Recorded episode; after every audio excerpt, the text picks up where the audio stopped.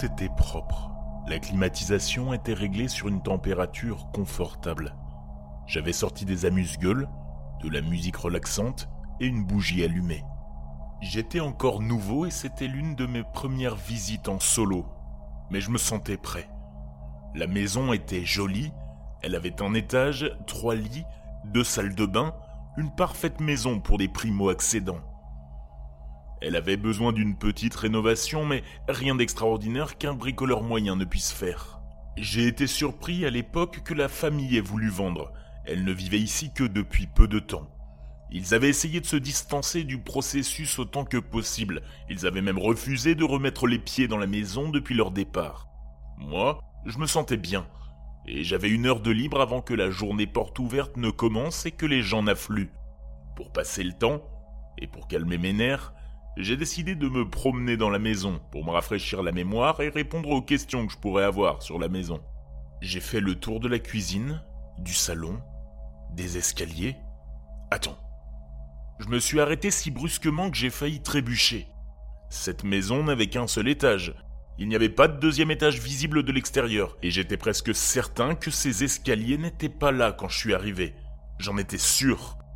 L'escalier semblait s'adapter à la maison, et comme les escaliers n'apparaissent nulle part, j'ai pensé que j'étais peut-être si nerveux que je perdais un peu la boule.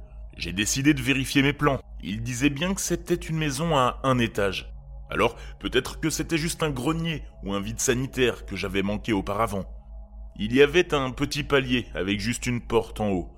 J'ai pensé qu'il serait bon de le vérifier au cas où on me poserait des questions à ce sujet. En franchissant la porte, j'ai eu l'impression de remonter dans le temps. J'ai aussi ressenti une pression dans mes oreilles, comme si j'étais dans un avion en train d'atterrir. L'étage dégageait une odeur de moisi. Il y avait une petite cuisine supplémentaire, un autre salon, une salle de bain, une chambre à coucher et une pièce fermée à clé avec une porte vitrée, mais un rideau sur toute la longueur de la porte cachait l'intérieur. Je me suis arrêté pour regarder et le rideau semblait flotter légèrement, comme s'il y avait une légère brise ou quelque chose qui bougeait derrière. La chambre avait un papier peint composé de motifs ornés et de fleurs en velours. Je n'avais jamais rien vu de tel. On aurait dit que cet endroit n'avait pas été touché depuis des décennies, mais il n'y avait pas de poussière ou d'autres signes d'usure liés à l'âge. Un bruit soudain provenant d'un coin de la pièce m'a fait sursauter. J'ai suivi la source. Une radio s'était soudainement déclenchée dans le salon. Elle faisait un bruit comme si elle était entre deux stations. Il y avait un moelleux canapé vert citron et une télévision qui semblait plus vieille que moi. Ouais, cet endroit sortait tout droit des années 70. Pourtant, la maison elle-même avait été construite dans les années 90, 20 ans plus tard. Il y avait une autre pièce étrange avec des rideaux à côté du salon aussi. Elle était identique à la première, mais cette porte était ouverte, juste une fente.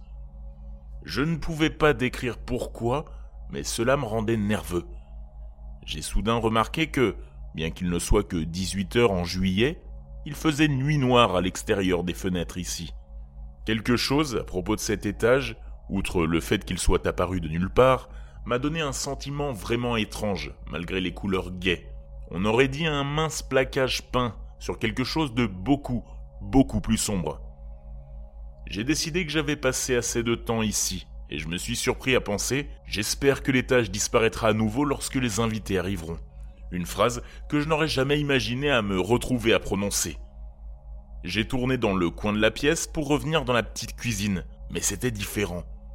Les armoires étaient ouvertes alors qu'elles auraient dû être fermées. Mais pire encore, la porte de l'escalier avait juste disparu. Ce dernier étage ne devait pas faire plus de 100 mètres carrés, il était impossible que je me sois perdu. J'ai décidé de revenir sur mes pas, peut-être n'étais-je pas entré par la cuisine après tout. Je suis retourné dans le couloir vers la chambre et la salle de bain, et la pièce avec le rideau avait disparu aussi.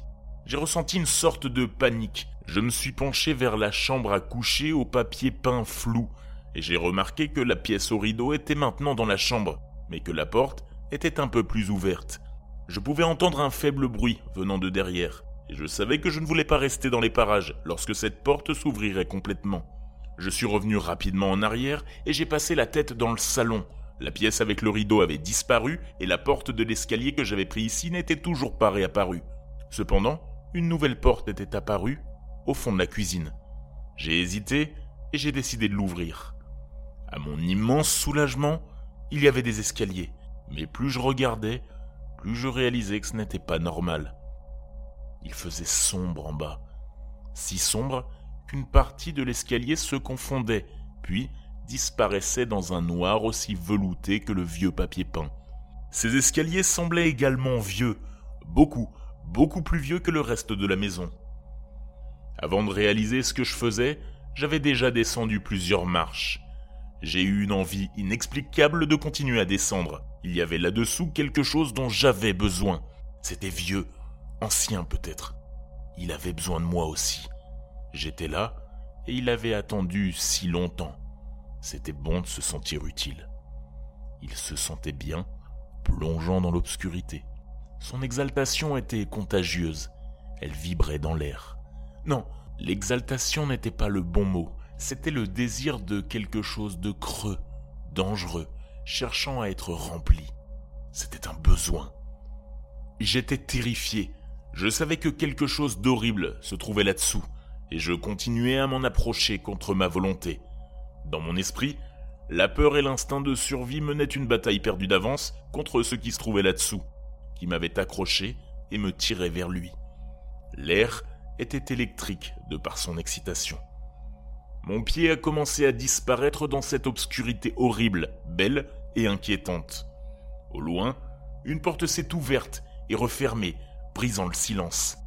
Quelqu'un appelait, j'ai cligné des yeux. C'était une lumière dans l'obscurité, peut-être le premier locataire venu visiter. À ce moment-là, la connexion entre la chose dans l'obscurité et moi-même a été rompue. J'ai profité de la distraction pour remonter les escaliers et claquer violemment la porte derrière moi. Quelqu'un était en bas et il me cherchait. J'ai couru à travers la kitchenette et la porte des escaliers était revenue. Les vrais escaliers. J'aurais pu pleurer de soulagement, mais je n'ai pas osé cligner des yeux ou laisser quoi que ce soit obscurcir ma vision, de peur que cela ne disparaisse à nouveau. La porte à rideau s'était également déplacée pour se trouver juste à côté de la porte de l'escalier. Elle était à moitié ouverte cette fois. Mon instinct m'a dit ⁇ Ne regarde pas là-dedans. Ne regarde pas. Regarde pas. J'ai attrapé la poignée de la porte pour descendre. Un doux cri provenait de la pièce au rideau. C'était étranger, différent de tout ce que j'avais entendu auparavant. Ce n'était pas un son de deuil. Ne regarde pas. Ma main s'est serrée sur la poignée, j'ai entendu le cri devenir de plus en plus fort, plus proche de l'entrée et de la porte entr'ouverte. Il arrivait.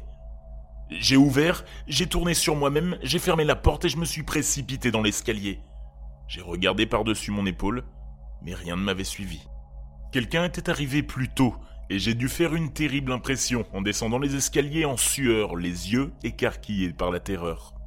J'ai essayé de me ressaisir et de trouver un moyen d'expliquer mon état, mais avant même que je puisse trouver quoi dire, il a fait un geste vers mes oreilles.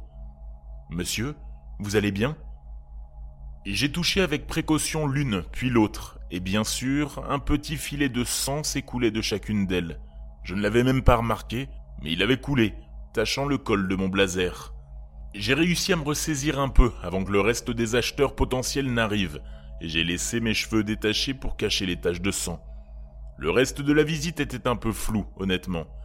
J'étais sur les nerfs, prêt à partir et à m'enfermer dans mon appartement et à dormir avec toutes les lumières allumées et je n'irai plus jamais dans une pièce sombre.